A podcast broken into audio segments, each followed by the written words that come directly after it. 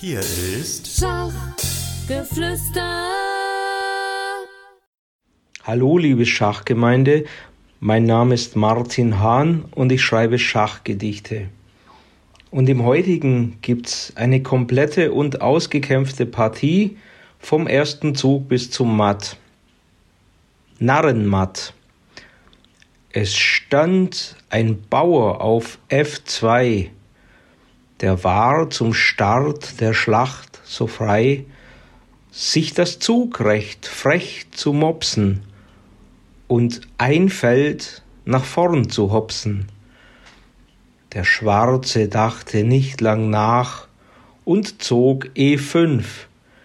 Das Ungemach brach herein auf weißer Seite als G2, der nicht gescheite, zu allem Ärger überdies im zweiten zwei nach vorne stieß.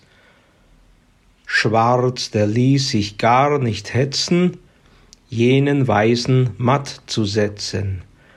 Er kostete die Lage aus und fuhr genüsslich dann heraus, schräg nach vorne mit der Tante, Narrenmatt heißt die Variante.